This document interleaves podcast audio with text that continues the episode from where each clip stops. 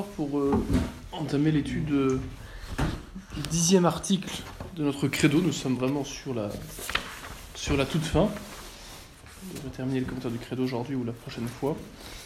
Et cet article concerne la rémission des péchés. Je crois à la Sainte Église catholique, à la communion des saints, à la rémission des péchés que nous enseigne le 10. Donc nous sommes à la page 137, toujours de notre catéchisme du pape Saint-Pilice, euh, en tout cas euh, tel qu'il est dans les éditions vertes, euh, édition Dominique Martin Morin. Que nous enseigne le dixième article, la rémission des péchés. Le dixième article du Credo nous enseigne que Jésus-Christ a laissé à son Église le pouvoir de remettre les péchés on redira, le propre de, enfin, c'est le propre de Dieu hein, de remettre les péchés en soi. C'est quelque chose qui est, réservé à Dieu dans la mesure où euh, on appelle un mal moral péché dans la mesure où il est une offense faite à Dieu. Tout péché en ce sens concerne Dieu, car tout péché est un amour désordonné d'une créature. Tout péché et donc un refus de l'ordre instauré par Dieu. Et en ce sens, même un péché de gourmandise qui n'a pas grand-chose à voir avec Dieu, eh bien, euh, offense Dieu en tant que principe de cet ordre que nous devons ratifier par l'usage ordonné de nos facultés. Alors, cela dit, on distingue, on va le voir après, hein, mais on le verra bien après avec les commandements, mais on distingue clairement euh, le péché grave, le péché mortel, du péché léger, du péché véniel. Hein, puisque dans tous les cas, il y a un amour désordonné de la créature, certes, mais dans un cas, le cas du péché grave, il y a euh, un amour d'une créature au point de faire de cette créature, enfin de préférer cette créature à Dieu. On se détourne de Dieu pour une créature. Alors que dans le cas du péché véniel, on ne fait pas de telle ou telle créature une idole. On aime de façon excessive tel ou tel bien, mais sans pour autant le préférer à Dieu. Différence entre celui qui mange un bonbon ou une barre de chocolat de trop, et puis celui qui va se rendre malade à manger du chocolat, préférant perdre la raison donc s'opposer gravement à la de Dieu qui commande de garder l'usage de sa raison, bah, il y a quand même une différence essentielle. Dans les deux cas, il y a bien quelque chose de commun, l'amour excessif du bonbon, du chocolat, hein, l'amour excessif de la nourriture. Mais dans un cas, c'est au point de préférer mon ventre euh, à l'usage de ma raison et donc à la montée de Dieu qui veut que je de ma raison. Euh, dans l'autre cas, euh, eh bien, le bonbon que je mange en plus, c'est excessif si je n'ai absolument plus faim et que c'est entre les repas. mais c'est pas au point de préférer le bonbon, la nourriture, à Dieu. Il y a une différence essentielle comme entre le péché véniel et le péché mortel, non euh, d'une part en, euh, en, ce qu'il est, et aussi en ses conséquences, puisque le propre du péché mortel, c'est comme son nom l'indique, de couper la vie de la grâce. Donc de nous rendre morts à la grâce, et donc de nous destiner à l'enfer, à la mort éternelle. Alors il y a souvent une terminologie un peu euh, enfin, débattue entre parler de péché grave ou de péché mortel. Moi, volontairement, là, je les ai pris comme synonymes. Je pense que si on veut être précis, c'est pas tout à fait juste. Car le mot péché grave renvoie à la matière grave. Ce que je fais, c'est grave. Tuer quelqu'un, tuer un innocent, c'est grave. Lui donner un coup de pied, en soi, c'est pas grave. C'est la matière qui est indiquée. Quand je dis péché mortel, j'implique plus que la gravité de la matière, j'implique qu'il y ait connaissance et consentement à faire cet acte moralement désordonné, gravement. Et pour qu'un péché grave produise son effet mortel, il faut qu'il soit fait en, connaissance de cause, hein, en sachant et en voulant. Et ça implique du coup là de connaître les dispositions de la personne, il n'y a que Dieu qui les connaît bien sûr. Donc il est souvent plus exact quand on parle des actes extérieurs aux personnes de parler de gravité de matière, péché grave ou péché léger, que de, que de parler de péché mortel qui implique la connaissance des dispositions de la personne qui ne regarde que Dieu. Quelle mesure la personne sait ce qu'elle fait, dans quelle mesure elle sait que c'est contraire gravement à la loi de Dieu. Toujours est-il que dans le péché grave, il y a, euh, fait en connaissance de cause, il y a un effet qui est terrible, la mort, et la mort éternelle de soi. Alors que dans le péché véniel, comme son nom l'indique, eh bien, il y a un affaiblissement euh, de, l'amitié avec Dieu, hein, euh, il y a sûrement un danger moral à commettre des péchés véniels de plus en plus importants, jusque peut-être un jour au péché grave. On s'habitue psychologiquement à faire le mal. Et nous, cet adage hein, qui vaut la neuf, vaut la bœuf. Il n'empêche que, euh, tant qu'il est véniel, ben, ce péché, il ne coupe pas la vie de la grâce, il ne destine pas la mort éternelle, même s'il appelle une réparation et un regret. Pour euh, retrouver une, une, pleine amitié, si je puis dire, avec, avec le Seigneur. Euh, alors on pourrait dire oui mais c'est bizarre ce que vous dites parce que par exemple en soi quelqu'un qui fait exprès de manger de la viande le mercredi des cendres le vendredi saint bah il préfère pas la viande à, Dieu je veux dire c'est juste qu'il a craqué que c'était vendredi saint puis qu'il a s'est dit que c'était pas si que ça qu'il ferait un petit effort à côté et oui mais il y a l'idée quand même que euh, je préfère me soustraire à une loi qui m'impose euh, gravement de ne pas manger de viande, et cela par l'autorité légitime de l'Église. Donc je préfère quand même m'affranchir d'une loi qui m'impose une obligation grave, indirectement au nom de Dieu, et en mode de pénitence, à, euh, à, la frustration de ne pas manger ce bout de viande. Donc quelque part, je préfère quand même bien mon petit moi et mon ventre que que, l'autorité de l'Église m'imposant cela. Et l'Église cette autorité légitime, bah, désobéissant à l'Église dans cette matière-là qu'elle a voulu rendre grave pour le vendredi saint, le mercredi décembre, bah oui, je préfère bien quelque part euh, mon petit caprice du moment, euh, ou mon ventre, euh, à Dieu. Oui, on peut le dire. Et pareil dans tout péché, dans, tout péché grave et en, connaissance de cause. Hein. Prenez celui qui ne veut pas aller à la messe le dimanche. Vous savez, on a eu toutes ces rhétoriques du christianisme social contre le christianisme que j'appelle sincère. Ah, la grande réponse qu'on vous dit quand on vous dit mais c'est bizarre, euh, dans les années 50, il y avait encore la moitié des gens qui allaient à la messe. On vous dit oui, mais y allaient par devoir, puis ils n'avaient pas le choix, de toute façon la société était chrétienne. Aujourd'hui, ceux qui y vont, ils y vont vraiment parce qu'ils y croient. Bon, ça reste à vérifier. Cela étant, euh, eh bien ne pas aller à la messe euh, volontairement, en connaissance de cause, le dimanche, on sait, qu'on sait, on sait que c'est dimanche, on sait que l'Église en fait l'obligation grave, et que Dieu nous demande de sanctifier ce jour-là, si volontairement on s'affranchit de ce précepte, sans aucune raison bien sûr, ben, euh, on a beau être gentil avec les voisins et être sincère et tout ce que vous voulez, euh, oui, on préfère bien aussi sa volonté propre, euh, ou ses courses du dimanche, ou son lit, ou ce que vous voulez, à la présence dans l'église au moment de la messe. Donc il y a bien, encore une fois, une préférence sur une matière qui est grave, parce que la reste de la matière, elle ne dépend pas que de nous. Hein. Elle, est, elle, est, fixée objectivement, soit par la volonté de Dieu qui s'exprime par le simple usage de notre raison, Hein, c'est le bien vite le mal. Si tu es un innocent, il n'y a pas besoin d'une loi pour comprendre que c'est grave. Et puis, il y, a aussi euh, une gravité de matière qui dépend parfois simplement effectivement de la loi en vigueur, de la loi positive. Et si la loi elle est portée par l'autorité compétente, bah, elle, est bien, elle a bien force de loi, elle a bien force d'obligation morale, et d'une certaine façon, c'est bien Dieu qui s'exprime à travers elle. D'une certaine façon. De façon très indirecte pour le pouvoir civil. Mais en tout cas, de façon directe pour le, pour le pouvoir ecclésial. Pareil pour les prêtres qui disent pas leur dire. Dans les 70-80, paraît-il qu'il n'était pas rare que beaucoup de prêtres relativisent, relativisaient l'importance du bréviaire. Si l'Église en a fait l'obligation grave pour les clercs, à partir du diaconat, on a beau dire qu'on aime Dieu de tout son cœur et qu'on a fait trois heures d'oraison ce jour-là, si volontairement on s'affranchit de cette obligation que l'Église a fixée, bah oui, on préfère encore une fois sa volonté propre à celle de Dieu qui se manifeste par cette loi légitime. Donc, euh, vous voyez, il faut toujours distinguer l'ordre moral, euh, ou le désordre moral objectif, euh, du ressenti qu'on a de cet ordre ou ce désordre. Alors, bien sûr que pour avoir la responsabilité d'un désordre moral, il faut en avoir conscience. Hein, d'accord Mais il y en a qui en ont conscience, et comme ils n'ont pas l'impression que c'est grave, après tout, manger de la viande du vendredi saint, c'est quand même pas aussi grave que se bourrer la gueule, eh bien, ils vont, ils vont en faire une détermination purement positive. Voilà, c'est pas si grave que ça. Parce que forcément, bah, la, conscience dans le domaine de la loi positive, bah, elle n'est pas forcément euh, spontanément euh, liée à elle. Euh, c'est comme si je vous dis, dans le code de la route, rouler, rouler à gauche en France. Spontanément, vous dites, bah, c'est gravissime, vous êtes à contresens. Pour un Anglais ou pour je ne sais trop qui qui, n'a pas cette législation, spontanément, sa conscience ne dit pas qu'il fait une grosse bêtise.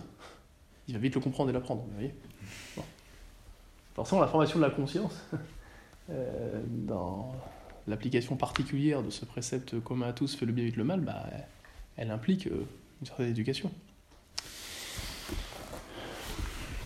Donc euh, Dieu, Dieu seul a, euh, pouvoir de remettre les péchés, en tant que tout péché, qu'il soit grave ou léger, est une offense à Dieu. Et donc il n'y a que Dieu qui peut pardonner, c'est un pouvoir propre de Dieu. Le péché étant et à la fois une injustice, un refus de souscrire et d'adhérer à l'ordre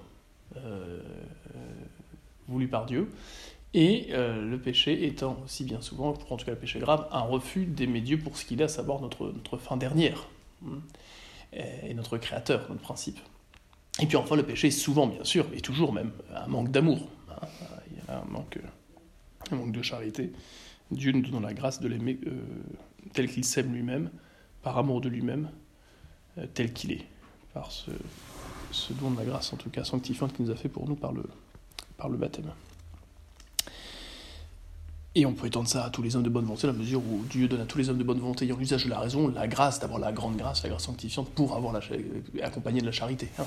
Donc Dieu destine tous les hommes à vivre de la charité. Donc quelque part, celui qui n'a pas la charité, il, est nécessairement euh, coupable, parce que s'il ne l'a pas, c'est qu'il a bien refusé, tôt ou tard, un secours, euh, ou des secours actuels de Dieu, euh, qui avaient pour but de le mener à l'état de grâce. Voyez. Donc tout péché est injustice, tout péché est manque de charité. Et en ce sens, tout péché a d'abord et avant tout euh, Dieu comme, euh, euh, pas comme objet, mais à Dieu comme, je sais pas comment dire, non pas comme bénéficiaire, c'est le contraire, mais voilà, aucun péché n'échappe en tout cas au rapport à Dieu, tant sous l'ordre de la justice que sous l'ordre de l'amour. Et on voit très bien que cette idée qu'il n'y a que Dieu qui a pouvoir de remettre les péchés, c'est quelque chose euh, que les juifs et même les païens ont bien compris à l'époque du Christ, hein, puisque quand le Christ prétend remettre les péchés, on l'accuse de blasphémer. Hein, un des miracles qu'il fera pour montrer qu'il a vraiment pouvoir de remettre les péchés parce qu'il est vraiment Dieu, c'est le miracle du paralytique. Euh, euh, tes péchés te sont remis, beaucoup se scandalisèrent, il leur demande Est-il plus facile de remettre les péchés que de guérir cet homme? Et il lui dit euh, Pour euh, montrer que fils de l'homme a tout pouvoir sur terre ou de remettre les péchés, je te l'ordonne, prends ton grabat, lève-toi et marche. Voilà. Et le Christ, justement, en tant que tête de l'Église, hein, de l'importance de définir l'Église comme étant son corps, corps mystique, eh bien, a pu recevoir et a reçu pouvoir de Jésus lui-même euh, de, remettre les, de remettre les péchés. Euh, c'est important, et de remettre, on dira, tous les péchés, sauf un dont on reparlera juste après. on comprend que Jésus ayant racheté le monde, ayant offert une expiation amplement suffisante pour tous les hommes de tous les temps, de tous les lieux, il lui revient à lui de communiquer ce pouvoir. Hein Bien sûr qu'en soi, hein, Dieu le Père ou Dieu l'Esprit Saint pourrait communiquer ce pouvoir à l'Église. De toute façon, il le fait conjointement avec le Fils. Mais c'est vraiment, il faut, je crois, vraiment maintenir l'idée que euh, le Christ, euh, nous ayant sauvés et rachetés, non pas en dépit, mais grâce à son humanité, eh bien, euh, nous a communiqué, en et par son humanité, euh, à l'Église le pouvoir de remettre les péchés. Et aujourd'hui, son humanité joue un rôle instrumental. C'est-à-dire que euh, les grâces et les mérites qu'il nous a acquis euh, sur la croix par, par son corps, hein, il n'aurait pas eu de corps, il ne serait pas mort sur la croix, eh bien aujourd'hui nous sont communiqués par la médiation. C'est Dieu bien sûr qui nous communique la grâce, c'est toujours Dieu, puisque la grâce c'est la participation à la vie même de Dieu, et le pardon de Dieu il vient de Dieu, mais par la médiation de son Fils et de son Fils incarné. Autrement dit, l'humanité du Christ, c'est ça qui est très beau, joue, joue un rôle dans notre salut encore aujourd'hui je crois que j'ai fait un sermon une fois là-dessus à l'Ascension ou à Pâques. Voilà, l'humanité du Christ euh, est, comme dit saint Thomas, l'instrument conjoint de la divinité pour nous transmettre les grâces qu'il a acquises en et par son humanité. Notre main est instrument conjoint de votre, euh, de votre tête, si je puis dire, pour écrire ce que vous êtes en train d'écrire. La main a un rôle mineur hein, par rapport à la tête. Mais n'empêche que sur la main, il n'y a, a, a, rien qui écrit. Et le prêtre, le pape d'abord, hein, puis les évêques et les prêtres sous leur dépendance, ont, sont instruments séparés euh, de la divinité du Christ pour communiquer de fait, pour appliquer les mérites et redonner la grâce euh, du Christ au pénitent. Comme votre stylo est un instrument séparé de votre humanité, hein, vous pouvez vivre sans stylo. N'empêche que pour écrire, ça va être compliqué. Il faut reprendre cette image pour comprendre, si vous voulez, le rôle ordonné euh, du prêtre qui agit sous l'action du souverain prêtre, qui n'est pas le Père ou l'Esprit, mais qui est Jésus à raison précisément de son humanité. Cette union hypostatique de son humanité à sa divinité en sa personne, qui le fait souverain prêtre, médiateur entre Dieu et les hommes. Victime sur la croix, étant celui qui est offert, et prêtre celui qui s'offre.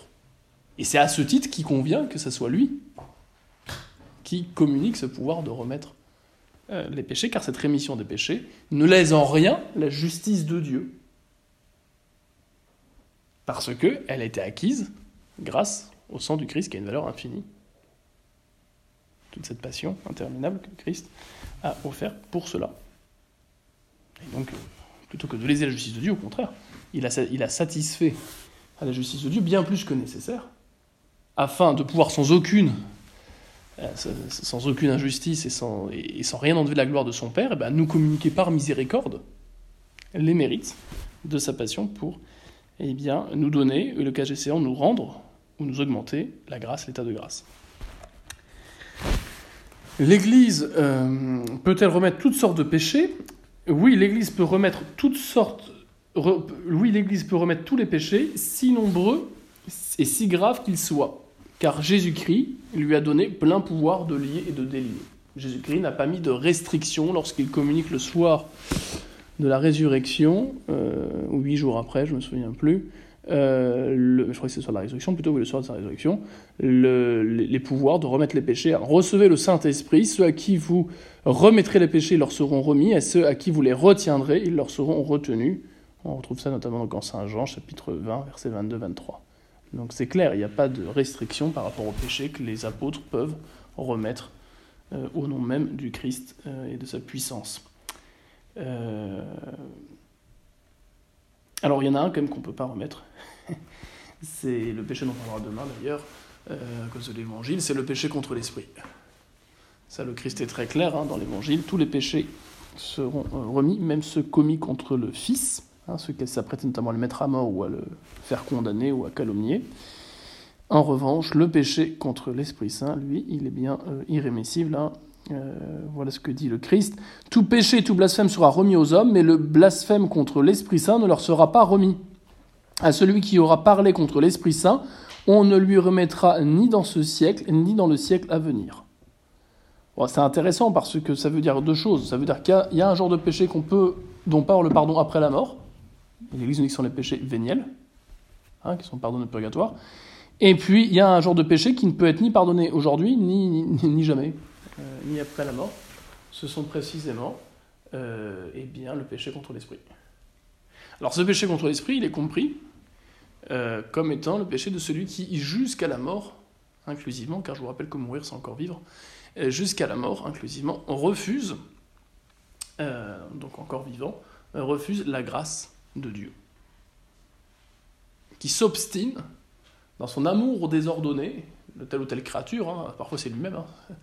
Et on dit dans tout péché il y a un acte d'orgueil, hein. bon, et donc euh, qui, s'obstine dans son refus de l'amour de Dieu au point de préférer autre chose à Dieu. Bah, celui-ci, qui jusqu'au bout s'obstine et qui refuse les grâces qui lui sont données pour faire cette conversion, eh bien lui, il ne peut pas être sauvé, il ne peut pas être pardonné.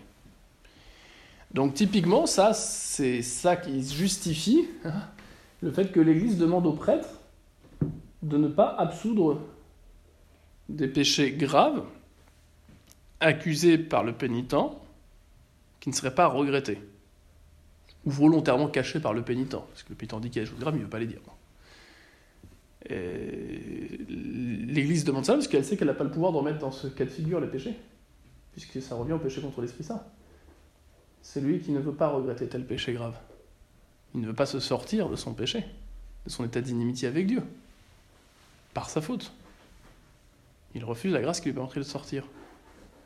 Donc s'il ne regrette pas, s'il ne veut pas se sortir de cette situation-là, il est dans la situation du péché contre l'esprit. Or, le pouvoir que l'Église a de remettre les péchés n'est qu'en dépendance de celui communiqué par le Christ. Or, le Christ nous dit bien que le péché contre l'esprit ne peut pas être remis. Alors cela se comprend immédiatement de par la nature de ce qu'est l'état de grâce. L'état de grâce, c'est l'état d'amitié avec Dieu. Pour être ami, il faut être deux. Il faut qu'il y ait une réciprocité. Donc si je comprends que dans tout péché grave, il y a une préférence de la créature au créateur, je ne peux pas prétendre vouloir être son ami en ne renonçant pas à cet acte qui me l'a fait euh, rejeter. C'est assez logique.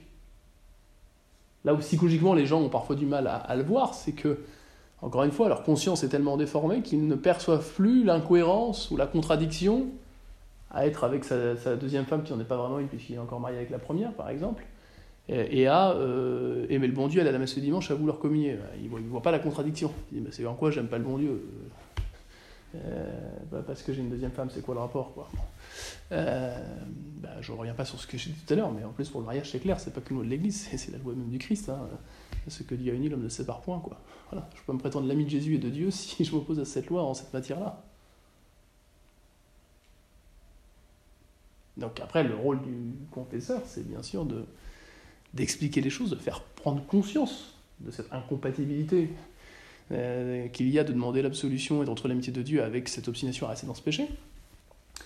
Euh, il faut bien sûr faire œuvre de pédagogie, il faut, appeler la personne à, revenir pour discuter, il faut pourquoi pas euh, orienter parfois vers un prêtre plus expérimenté ou vers d'autres personnes qui ont traversé des épreuves similaires qui peuvent leur, les aider. Mais il y aurait quelque chose de tout à fait abusif et même sacrilège à leur donner l'absolution.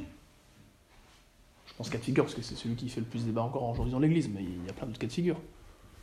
Donc le prêtre doit tout faire ce qu'il y a en son pouvoir pour essayer d'initier une démarche de regret et une volonté de sortir de la situation euh, dans le cas des péchés qui durent. Mais s'il n'y arrive pas, il ne peut pas donner l'absolution. Il y aurait un abus de pouvoir de sa part parce qu'il userait d'un pouvoir qu'il n'a pas, et ça serait invalide, et donc ça serait sacrilège, car quand on donne un sacrement que l'on sait invalide, on fait un sacrilège, simplement. Le prêtre fait un sacrilège. Donc on ne peut vraiment pas, c'est absolument pas euh, ni du caprice, ni du cléricalisme, ni quoi que ce soit. Au contraire, c'est se remettre à sa place de simple ministre du pardon des péchés que de dire, bah là je ne peux pas, parce que ça dépend pas de moi. Le cléricalisme, c'est celui qui prétend être souverain et de pouvoir exercer ce pouvoir de remettre les péchés indépendamment de Dieu. Ben, pour qui on se prend là On se prend pour Dieu, on n'est pas Dieu. On de Dieu. Vous voyez, il faut remonter jusque-là si on veut comprendre une partie du débat qu'il y a sur ces questions-là dans l'Église. On perd complètement de vue cela. Alors après, il y a toujours les membres de la psychologie. Parce que euh, il, y a des, situations très difficiles à vivre pour certaines personnes qui fait qu'elles ont du mal vraiment à voir le mal moral. Voyez. Alors il faut toujours rappeler deux choses, qu'à la fois euh, on n'est pas là pour euh, discerner le degré passé de culpabilité de la personne, qui peut-être à une époque n'avait même pas conscience et, donc du coup n'avait pas la responsabilité du mal dans lequel qu'elle faisait ou dans lequel elle était. En revanche, on a pour rôle d'éclairer les consciences, donc de faire prendre conscience du désordre. Car si la personne en parle, c'est qu'elle a déjà un, prémisse de, conscience, si je puis dire. Autrement, on n'en parlerait pas si elle pensait que c'était si normal que ça. Mais c'est vrai que la psychologie peut jouer des tours. Alors, un cas qui est très classique, hein, c'est la question du pardon. Question du pardon. Euh, euh, il y a un tel que j'aime pas, je prends pas le blairer, euh, patati patata, j'ai même de la haine. Alors les gens ont parfois du mal, et on a parfois du mal à distinguer qu'est-ce que du ressenti, qu'est-ce que du consenti. Une émotion, oui, l'émotion, l'émotion haine, elle existe comme l'émotion amour, mais en soi, ni l'amour ni la haine sentiment sont bien ou mal, c'est neutre. La question c'est qu'est-ce que j'en fais? Et si cette émotion de haine me conduit effectivement volontairement et consciemment à haïr mon prochain, bah là effectivement il y a, y clairement un obstacle à l'amour de Dieu. Euh, mais aussi, eh bien, il faut parfois euh, montrer à la personne que euh, ce qui compte, c'est sa volonté. C'est-à-dire que elle peut de fait vouloir pardonner à la personne pour qu'elle éprouve spontanément de l'antipathie, voire de la haine, tout en ayant vraiment pardonné quand bien même on n'a pas l'impression hein, Parce que euh, pardonner, c'est un acte de volonté. Je veux le bien de la personne qui m'a fait du mal. C'est pas euh, je veux éprouver de la sympathie ou j'éprouve de la sympathie. il faut des années, des années pour que des blessures cicatrisent, pour qu'on soit plein, euh, en proie à des émotions qu'on ne contrôle pas en présence de quelqu'un qui nous a fait beaucoup de mal. On n'y peut rien. Alors pour quelqu'un qui n'y arrive vraiment pas ou qui, mélange tout, il faut essayer de lui demander mais est-ce que, est que vous regrettez ou est-ce que vous avez envie d'avoir envie de pardonner? Si vous avez envie d'avoir envie euh, de pardonner, c'est que déjà, en fait, vous avez cette volonté de ne pas en rester là, de ne pas vouloir le mal pour le mal.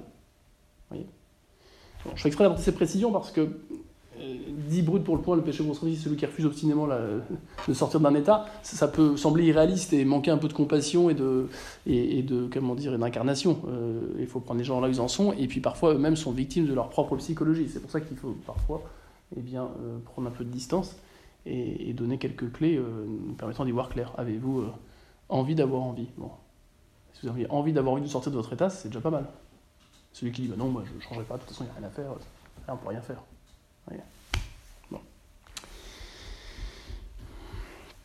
quels sont ceux euh, qui. Euh, quels sont ceux. Et il est rémissible donc, dans ce siècle pour la raison qu'on vient de dire, et il est, il est rémissible ce péché contre l'esprit dans l'autre siècle parce que, on le verra juste après, mais la mort fige tout. C'est-à-dire qu'une fois qu'on est mort, on ne peut plus changer de fin dernière, de but ultime qu'on se propose d'atteindre. Donc il n'y a pas cette possibilité après la mort de changer. Et comme Dieu ne veut pas violenter notre liberté, il veut que ce soit une vraie amitié, il ne peut pas nous forcer à l'aimer, et que de notre côté on ne peut plus changer, eh bien Dieu en fait est empêché, si je puis dire, en sagesse, de nous donner sa grâce, son amitié, après la mort, si on n'est pas mort euh, justement euh, en état de grâce. Voilà pourquoi il est rémissible ni en ce siècle ni en l'autre. Bon, on en parlera un peu après. Quels sont ceux qui dans l'Église exercent ce pouvoir de remettre les péchés? Ceux qui dans l'Église exercent ce pouvoir de remettre les péchés sont en premier lieu le pape, qui seul possède la plénitude de ce pouvoir, puis les évêques, et sous la dépendance des évêques, les prêtres. Donc c'est très hiérarchique, pour pas dire monarchique, hein, c'est assez peu synodal, la structure euh, de l'Église telle que voulue par le Christ. Euh, c'est bien sûr le pape qui euh, est celui qui détient la juridiction suprême, plénière, universelle immédiate, ordinaire, sur chacun des catholiques, y compris les évêques et les prêtres. Donc à ce titre, c'est lui qui a ce pouvoir souverain, et il peut du coup se réserver, se réserver eh bien, des péchés particuliers. Et on en avait parlé, ces péchés réservés sont assortis d'une peine d'excommunication réservée au Saint-Siège. J'en avais déjà parlé, j'y reviens pas. Mais euh, ça montre bien que le pape a cette capacité-là que les évêques n'ont pas, euh, de restreindre euh, eh bien, le pouvoir des prêtres ou des évêques d'absoudre par rapport à tel ou tel péché. Et que le pape peut faire cette restriction du pouvoir confié par le Christ à son Église pour, pour absoudre les péchés. Et il n'y a que le pape qui ne peut être restreint par aucune puissance, justement, terrestre, pour pardonner n'importe quel péché. Puis les évêques, et sous la dépendance des évêques, les prêtres. Parce que pour euh, confesser validement, le prêtre a besoin non simplement d'être prêtre, d'être ordonné validement, mais il faut aussi qu'il ait ce pouvoir de juridiction de l'évêque du lieu où il confesse pour pouvoir absoudre validement euh, les péchés. Alors, deux, petites précisions. La première, c'est par rapport à la nature de ce pouvoir donné au prêtre par l'évêque. Euh, c'est un pouvoir qui est vraiment lié à la juridiction, c'est-à-dire à la faculté d'utiliser légitimement le pouvoir d'ordre pour remettre les péchés. Le pouvoir de remettre les péchés, il nous vient directement du Christ par le sacrement de l'ordre qu'on a reçu une fois pour toutes. Et le signe très beau dans le traditionnel, c'est que quand on est ordonné prêtre, eh bien, euh, on reste toute la cérémonie avec la chasuble qui est pliée dans le dos.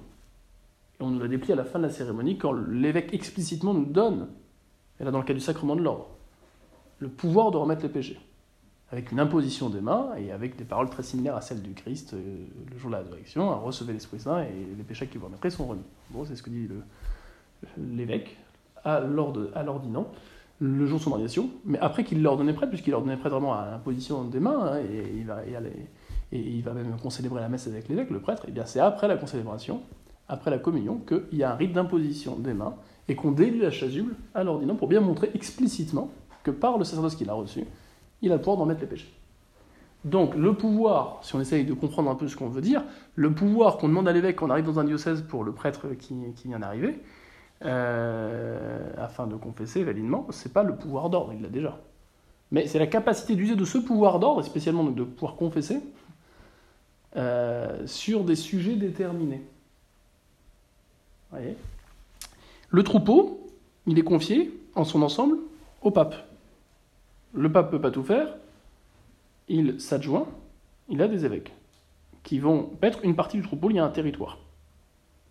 Et pour que les prêtres puissent user à bon droit du pouvoir qu'ils ont de remettre les péchés, il faut que celui qui a l'autorité du pape sur le territoire, et donc l'autorité du Christ, parce qu'une fois qu'il a été initié par le pape, je vous rappelle que l'évêque il a une juridiction ordinaire, il n'est pas simplement le délégué du pape dans son diocèse. Hein. Une fois qu'il est nommé en bonne et due forme par le pape, il est dans son diocèse le représentant du Christ. Et pour donc avoir, euh, pour pouvoir user légitimement et validement du pouvoir de remettre les péchés, un prêtre doit avoir les pouvoirs justement de l'évêque où il est car ça appartient au gouvernement. Et le gouvernement, celui qui l'a reçu habituellement et en propre, de façon ordinaire, c'est l'évêque du lieu. Et c'est à ce titre. Donc en fait, le pouvoir de juridiction est plus là pour désigner les sujets sur lesquels on peut exercer ce pouvoir judiciaire qu'on a reçu le jour de l'ordination, parce que je vous rappelle qu'absolu des péchés, ça ressort du pouvoir judiciaire, hein. c'est un acte de gouvernement et un acte de, euh, bah, de justice, enfin je sais pas comment dire, c'est, sais pas que tes péchés soient pardonnés, que Dieu te pardonne tes péchés, c'est je te pardonne, donc c'est, euh, c'est quand même pas rien. Donc pour prononcer cette sentence, il faut non seulement, si je puis dire, être juge, mais il faut, il faut, il faut être juge en jugeant de gens qui sont sous notre juridiction.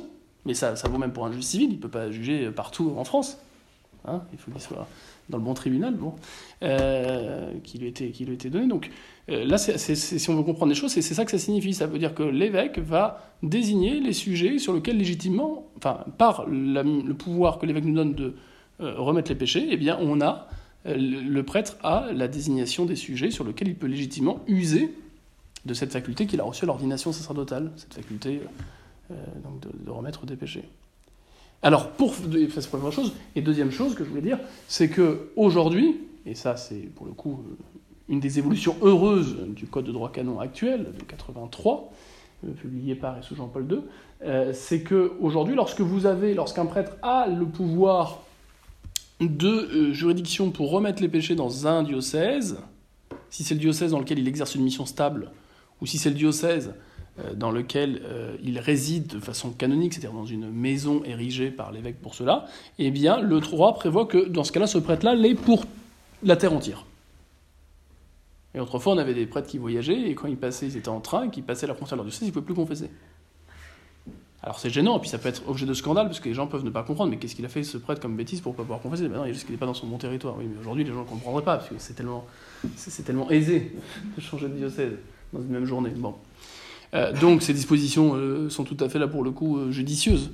il y a de moins en moins de prêtres, il y a de plus en plus de kilomètres à parcourir, des moyens de communication faisant que ces kilomètres sont, sont quand même beaucoup plus faciles à, faire. Donc on a de plus en plus de situations où le prêtre n'arrêterait pas de demander les pouvoirs et puis priverait des fidèles bah, de la grâce parce que s'il est en voyage et qu'il n'a pas demandé à l'évêque, il ne peut pas le faire. Voilà. Euh, un prêtre qui confesse sans pouvoir de juridiction Donc, un prêtre qui, qui, qui, confesse sans les pouvoirs de juridiction, l'absolution est invalide, sauf si il est dans un cas prévu par le droit. il y a deux types de cas prévus par le droit où euh, il peut le faire. Euh, c'est d'une part l'erreur commune. Typiquement, vous avez un, un, prêtre qui est arrivé, là, il est en mission pour un an, l'évêque lui a donné pour un an les pouvoirs de confession.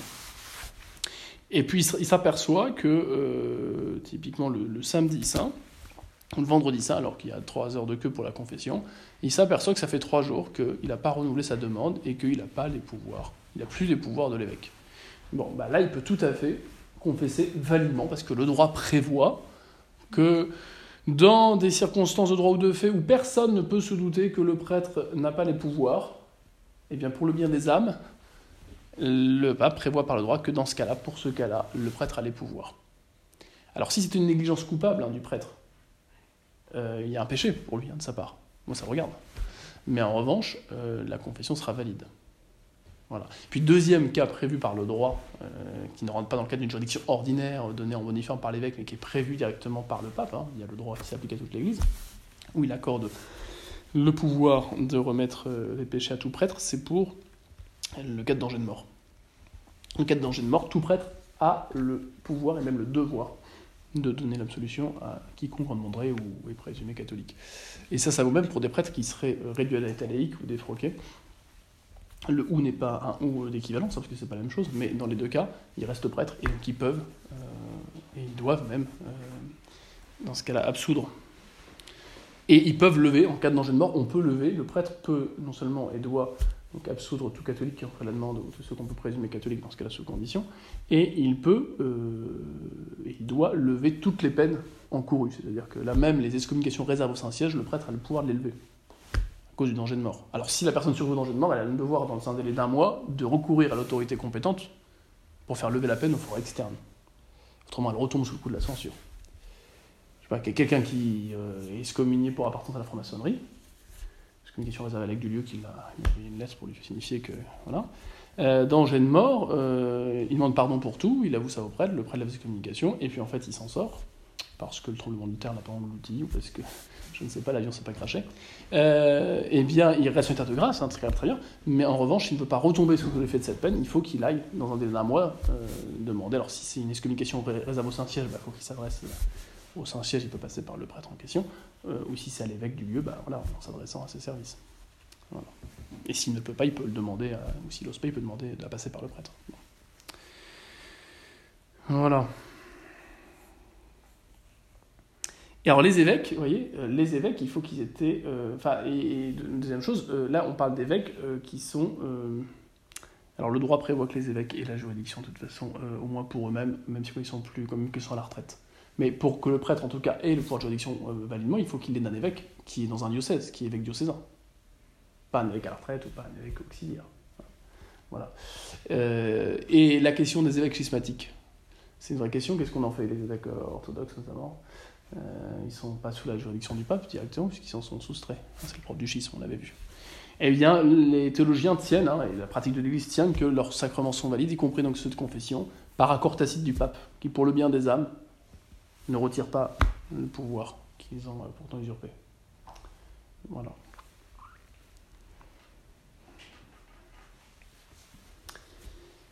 Comment l'Église remet-elle les péchés? L'Église remet les péchés par les mérites de Jésus-Christ, en conférant les sacrements qu'il a institués à ce but, à cette fin, principalement le baptême et la pénitence. C'est les deux sacrements par lesquels nous sont appliqués les mérites du Christ en vue de nous obtenir ou de nous redonner l'état de grâce. Car de soi, pour les péchés véniels, la confession n'est pas requise, puisque les sacramentaux, bénédiction, l'eau bénite, sont un signe de croix, un bel acte de contrition, je confesse à Dieu, euh, fait avec le regret des péchés, suffit en soi à remettre les péchés donc euh, véniels. Hein? Euh, même si accusés en confession, eh ils sont l'occasion, non pas de donner la grâce qui a été conservée, sinon avec des péchés véniels, mais d'augmenter la grâce et surtout de donner la force de ne pas recommencer. C'est pour ça que la confession est très importante, même pour quelqu'un qui ne fait que des péchés véniels. Voilà pourquoi les moines se confessent toutes les semaines. Il n'empêche que pour la remise vraiment du péché en tant que tel, on peut se passer de la confession quand le péché n'est que véniel. On peut tout à fait euh, par sacramentaux, et c'est tout à fait notamment le sens de l'aspergès euh, en début de messe dominicale, avant la messe chantée, euh, c'est justement de, eh bien, de se purifier, en se rappelant de son baptême, des péchés véniels. C'est important de le, d'avoir ça en tête. Et puis, euh, bien sûr, le jeûne, l'aumône, euh, toutes les démarches de pénitence qu'on peut faire, la communion, euh, en soi, sont là aussi pour remettre les péchés véniels, hein, du moment qu'on les regrette, bien sûr. Pour les péchés mortels, c'est vraiment le, baptême, hein, pour l'adulte qui se convertit. le péché le c'est que le baptême ou le désir de celui-ci avec, avec l'acceptation de la grâce, bien sûr. Et, et autrement, c'est bah, la confession. Voilà. Alors il faut tenir que indirectement, le sacrement des malades ou l'extrême onction euh, permet aussi de retrouver l'état de grâce pour quelqu'un qui ne pourrait pas se confesser et qui regretterait, au moins de façon générique, si je puis dire, ses péchés.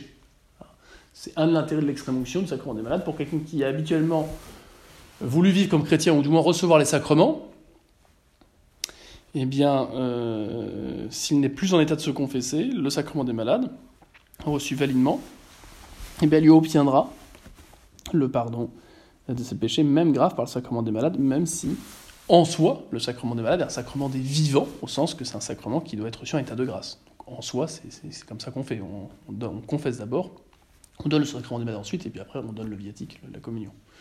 Mais des cas où la personne est inconsciente. Quelqu'un qui est eh Alzheimer, Ouais, typiquement. Voilà. qui a fait des choses épouvantables. Voilà. On Alors, lui donne l'extrême onction. euh, oui, il il- c'est pas de il la magie, il faut que la personne ait voulu quand même recevoir les sacrements. hein. Si on n'en est pas sûr, on la mettra sous condition et qu'elle ait regretté quand même. Vous voyez, au moins une générée, quoi, tout ce qui a pu déplaire à Dieu. Bon. Mais, mais c'est sûr que oui, oui, oui. C'est un des intérêts de ce sacrement-là. C'est pour ça qu'il ne faut pas attendre euh, euh, que la personne non seulement ne puisse plus parler, mais surtout ne puisse plus avoir conscience de ce qui se passe. Euh, mais voilà, tant que la personne, en tout cas, même à l'extrémité, hein, tant que la personne ait envie qu'elle avait cette volonté habituelle de recevoir le sacrement et qu'il n'y avait pas de péché qu'elle ne voulait pas regretter, pas de péché grave qu'elle ne voulait pas regretter, on tient que, c'est pas un dogme, hein, mais c'est la pratique de l'Église et c'est en tout cas ce que, ce que dit saint Thomas, hein, que les, les, les péchés, même graves, dans ce cas-là, seraient remis. Ce qui impliquerait comme de vouloir les accuser si la personne se sortait de sa maladie. parce que je vous rappelle que le sacrement des malades n'est pas là pour les achever, mais plutôt pour leur redonner la, la santé. Et il n'est pas rare, il m'arrive encore l'année dernière, de- de- d'avoir quelqu'un qu'on me disait mort pour trois jours et puis qui j'ai extrémisé qui a toujours envie aujourd'hui. hein, bon. Donc, euh, oui, oui. Euh, voilà. Alors, Alzheimer, euh, ça arrive en général progressivement. Donc, voyez, on peut quand même essayer de voir ce qu'on faisait avant d'avoir tout oublié. Bon, surtout qu'il y a des phases, mais voilà. Je rappelle que le baptême, on le redira, mais remet tous les péchés. Donc le péché original, mais remet tous les péchés. hein. Donc c'est vrai qu'on ne va jamais confesser quelqu'un qui va se faire baptiser. Ça n'aurait pas de sens, ce ne serait pas valide, parce que pour recevoir un sacrement validement, il faut, il faut être baptisé. Mais d'autre part, le baptême va tout effacer. Tout effacer des péchés regrettés. hein. Péchés et péchés regrettés. Voilà. C'est pas de la magie. Un sacrement, c'est jamais de la magie. Il faut regrette des péchés, tôt ou tard. Euh, à partir du moment où on regrette voilà, tous ces péchés, on se baptise en bonnes conditions, bah, le baptême efface tout. Extraordinaire. Et il n'y a pas de pénitence, parce que le baptême, non seulement il remet la faute, comme le sacrement de confession, mais il remet entièrement toutes les peines. C'est ça qui est extraordinaire dans le baptême. faut donc se faire baptiser très tard. C'est ce que que c'est ce toujours l'objection héritée du- de certains au Moyen-Âge qui attendaient euh, l'extrémité. Mais sauf que déjà, on ne sait pas l'heure de la mort, donc c'est toujours très risqué. Et d'autre part, on peut se demander s'il y aura vraiment le regret au moment de la mort de, de ces péchés, notamment du péché d'avoir retardé le baptême, hein, quand on s'est ancré dans cette disposition. Voyez. C'est comme ceux qui prétendaient, se disant acheter le salut en donnant euh, beaucoup d'argent pour construire une basilique et ils pensaient gagner l'indulgence. Oui, pour gagner l'indulgence, il faut regretter tous les péchés, y compris de, celui de vouloir acheter le salut, si vous voulez. Donc il y a un moment, euh, on n'y arrive pas. hein. on, on peut jamais. euh, échapper à l'idée qu'il faut, il faut euh, volontairement, personnellement regretter euh, tous ces péchés. Il n'y a pas de petits péchés mignons. Ça n'existe pas, ça. Voilà. Mais c'est vrai que le baptême efface et, le, et la faute et la réparation due à cette faute, donc la peine. La peine éternelle que la peine temporelle. Alors que la confession va effacer uniquement la faute et la peine éternelle. Mais pas la peine temporelle, pas nécessairement en tout cas. C'est pour ça d'ailleurs qu'il y a des indulgences indulgences plénières ou partielles, qui sont des bonnes œuvres auxquelles le pape a associé l'efficacité des mérites des saints et du Christ pour remettre la peine totalement ou partiellement, toujours à condition de regretter les péchés euh, qu'on a commis. Ben, je crois qu'on a fini avec ce, chapitre sur le dixième article qui est donc assez court et qui est assez simple à comprendre. Une fois qu'on a compris qu'il n'y a que Dieu qui peut remettre les péchés, qu'on a compris que Jésus, euh, en tant que c'est lui qui a réparé amplement euh, nos péchés, et c'est à lui de communiquer ce pouvoir, et qu'il l'a fait à son Église, ben, on comprend que euh, l'Église le fait effectivement, notamment, enfin essentiellement par ces deux sacrements, sous l'autorité de celui qui a reçu le pouvoir des clés, le pape. Voilà. C'est comme ça que ça doit se faire. Alors on me dit oui mais le baptême, euh, vous avez dit vous-même que le baptême et même pour le- les orthodoxes la confession était aussi valide. euh, le baptême est valide pour les protestants a priori, puis le baptême et confession est valide pour les orthodoxes. Euh, donc ça montre bien que ça peut être en dehors de l'autorité du pape. Oui mais je vous rappelle que là aussi, alors pour, pour ce qui est de la confession, bah, donc, c'est que le pape tacitement donne les pouvoirs pour les orthodoxes, et puis pour ce qui est du baptême, il ne suffit pas de recevoir le baptême pour être sauvé. hein. Il faut vivre de son baptême, et sitôt qu'on a conscience qu'on n'est pas dans la vraie église, qu'on n'est pas dans l'église, la seule qui sauve, l'église du Christ, l'église catholique, et qu'on perdure dans cette volonté de ne pas y rentrer, bah, on perd la grâce du baptême. hein. Et que par défaut, tant que justement on n'a pas euh, ratifié le schisme ou l'hérésie de, de, de ses pères, bah, par défaut le baptême il incorpore l'église catholique. Donc c'est bien sous l'autorité du pape qu'on ne connaît pas encore qui, qui fait que euh, ce sacrement est salvateur. L'onzième article, chapitre 12, page 138, que nous, enseigne, que nous enseigne le onzième article, donc oui, c'est l'avant-dernier, on n'a vraiment jamais été aussi proche de la fin euh, du credo, euh, que nous enseigne le onzième article, la résurrection de la chair. Le onzième article du credo nous enseigne que tous les hommes ressusciteront. Tous. chaque âme reprenant le corps qu'elle avait en cette vie. Donc tous les hommes, les noirs, les blancs, les jaunes, les cafés au lait, euh, les grands, les petits, les gros, les maigres, les pas beaux, les, les très beaux, les handicapés, les non handicapés, enfin voilà, tous les hommes. Et aussi les gentils et les méchants. La résurrection, elle n'a pas, euh, pas directement valeur de récompense en soi. Euh, je vous rappelle hein, que la mort, euh, c'est en soi un châtiment, conséquence du péché original. Mais qu'il n'en était, pas ainsi.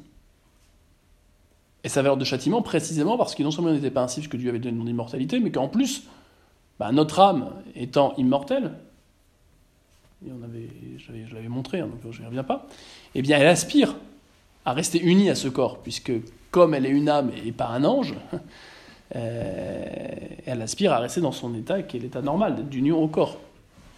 Et c'est parce que euh, cela justement lui est contraire que la mort, que la séparation d'avec le corps, autrement dit, euh, lui est redoutable.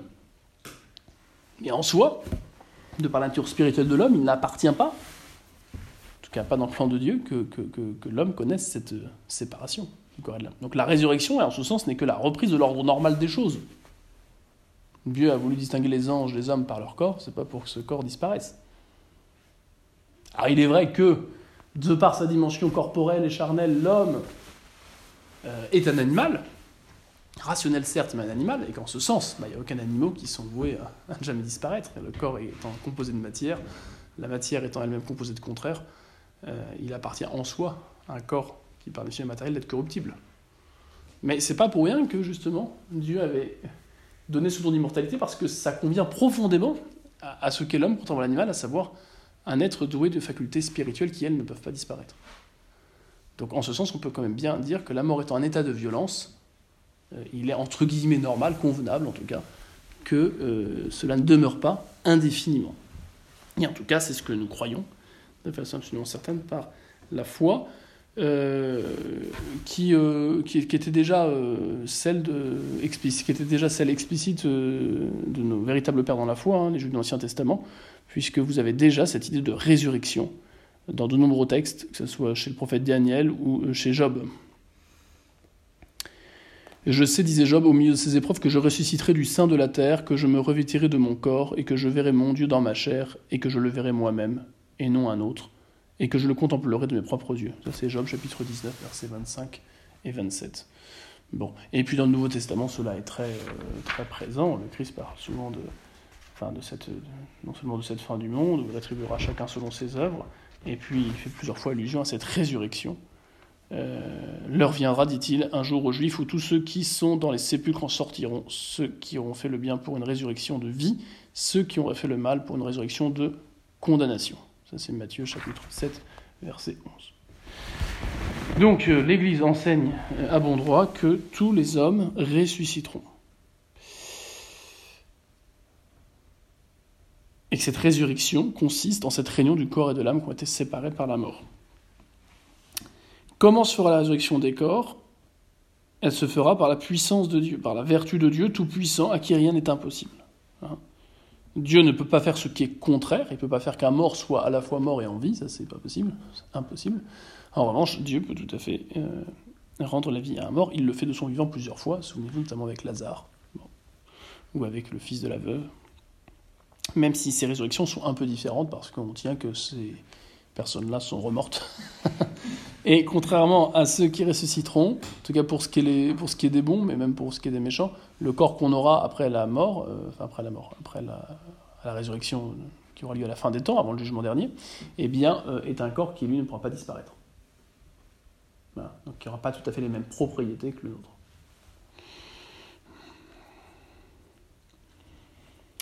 Quand arrivera la résurrection euh, des morts euh, alors on peut dire comme il y a une contradiction, on pensait qu'on, si, on ressuscite, ça veut dire que la mort n'est pas vraiment définitive et patati et patata. Alors euh, non, il n'y a pas de contradiction parce que Dieu étant tout puissant, il peut faire ce qui n'est pas impossible, d'une part.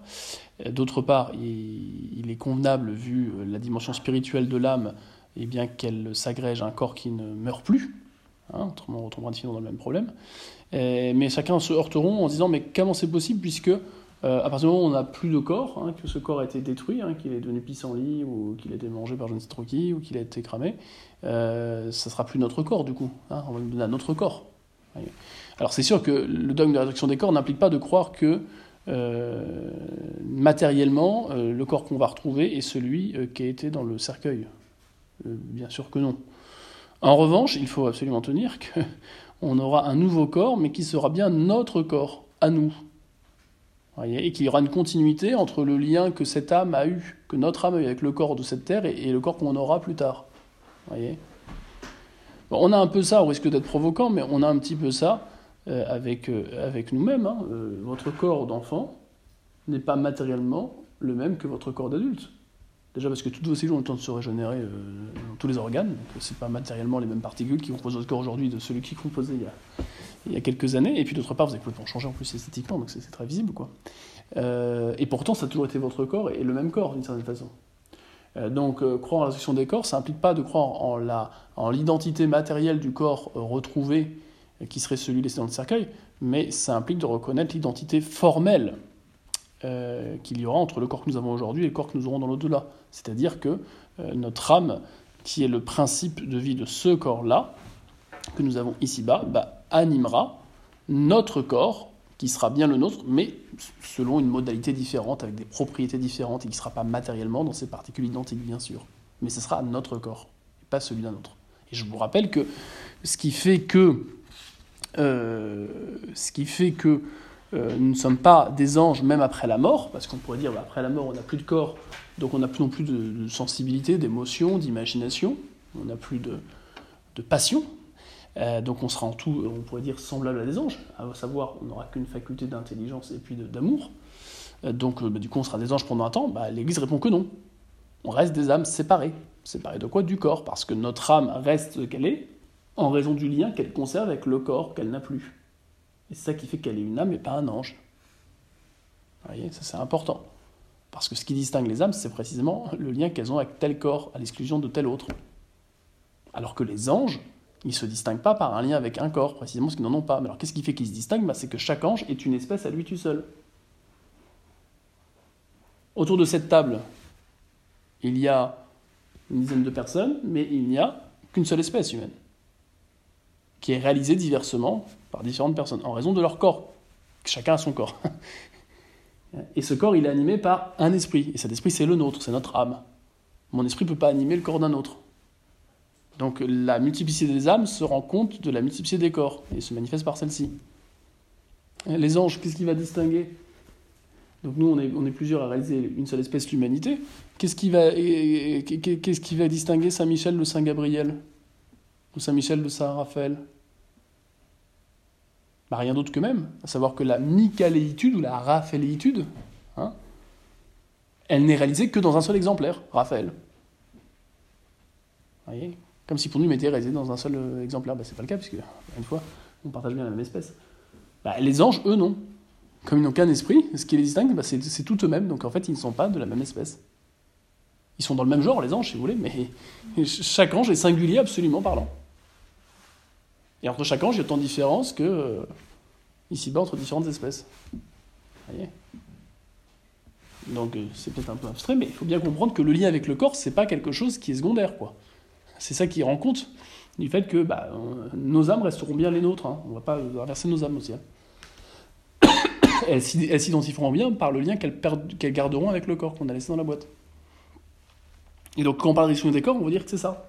Que le corps qu'on a eu bah, reste le nôtre. Et qu'on le retrouvera sous, encore une fois, une modalité différente.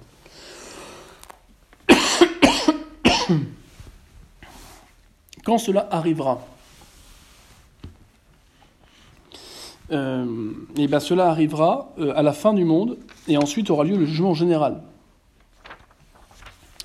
Euh, c'est là qu'on comprend bah, pourquoi Dieu veut que nos corps ressuscitent.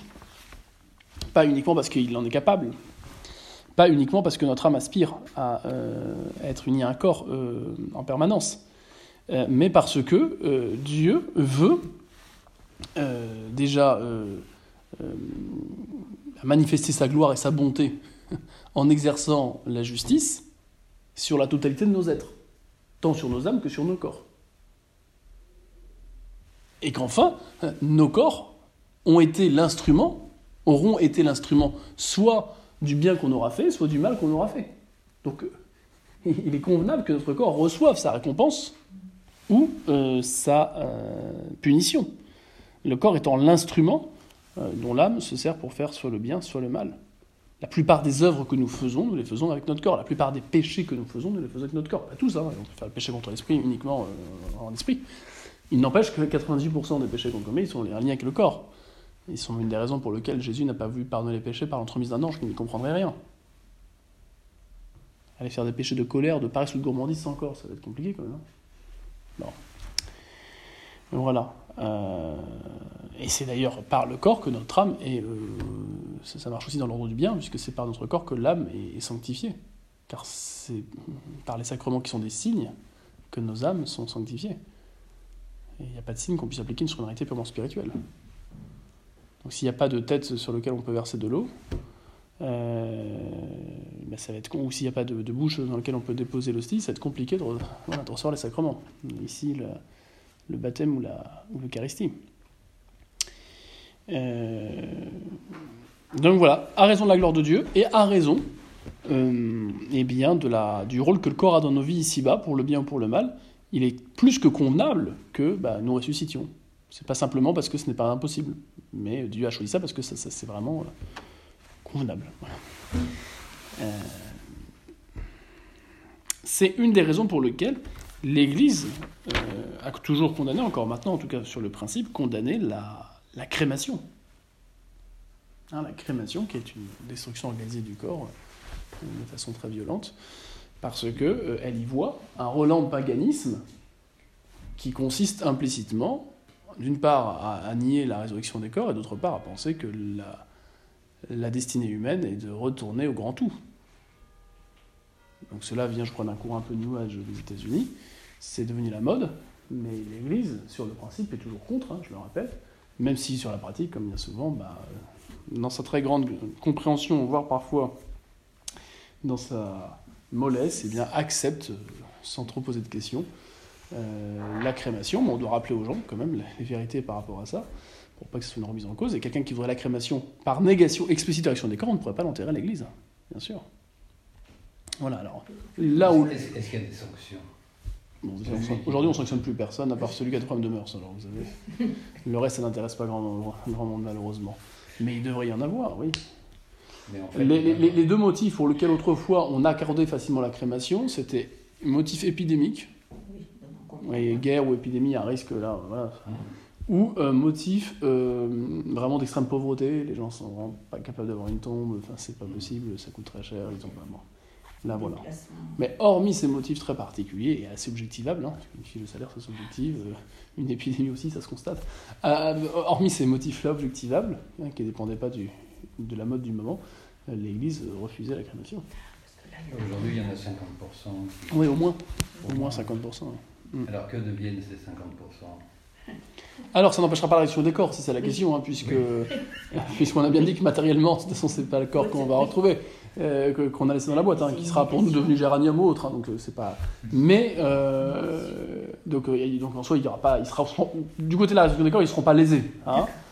si c'est ça, voilà. En revanche, si c'est une crémation par haine de l'Église ou par rejet de la foi, bah, ça, sera, bien le signe de leur péché qui leur vaudra peut-être l'enfer s'ils l'ont pas regretté avant de mourir. Mais et l'Église interdit toujours, euh, et à juste titre là aussi, euh, le fait qu'on dise une messe d'enterrement en présence des cendres. Hein. parce qu'il y a des gens, pour des raisons de commodité, voudraient passer euh, à la crémation avant de passer à l'église. Bon, bah là, on peut, ne peut pas accepter. Hein. On ne bénit pas une urne, on bénit le temple de ce, qui été le de son esprit et qui ressemble encore un peu à ça. Quoi. Donc, voilà. Une urne de poussière ne ressemble plus vraiment à un corps humain qui a reçu la.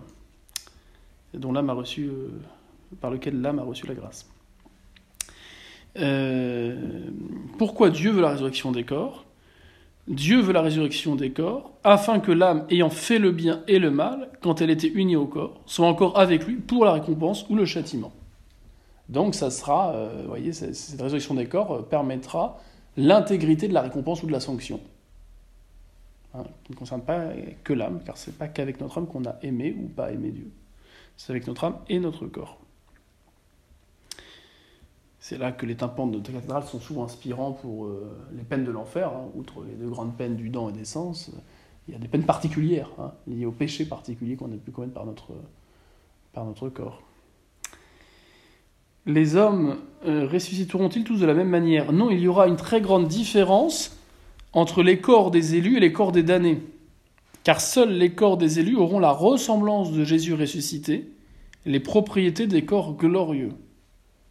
Donc les uns auront un corps incandescent, euh, moribond, mais jamais, euh, mais qui pourra jamais se détruire, euh, et surtout euh, douloureux, alors que les autres auront un corps semblable à celui du Christ. On va le voir impassible, lumineux, agile et subtil. Donc c'est vrai que c'est quand même deux types de résurrection qui n'ont pas grand-chose à voir, hein, à part le fait qu'ils ne mourront jamais. Ça c'est commun à tous ceux qui ressusciteront.